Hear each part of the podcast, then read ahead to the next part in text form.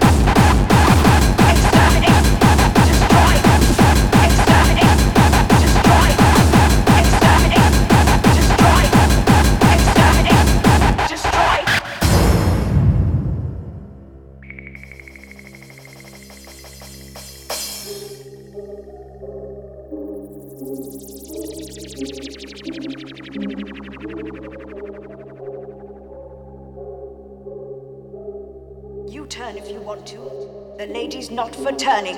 I move by psychokinetic power. There is no such thing as society. No, no, no. Exterminate.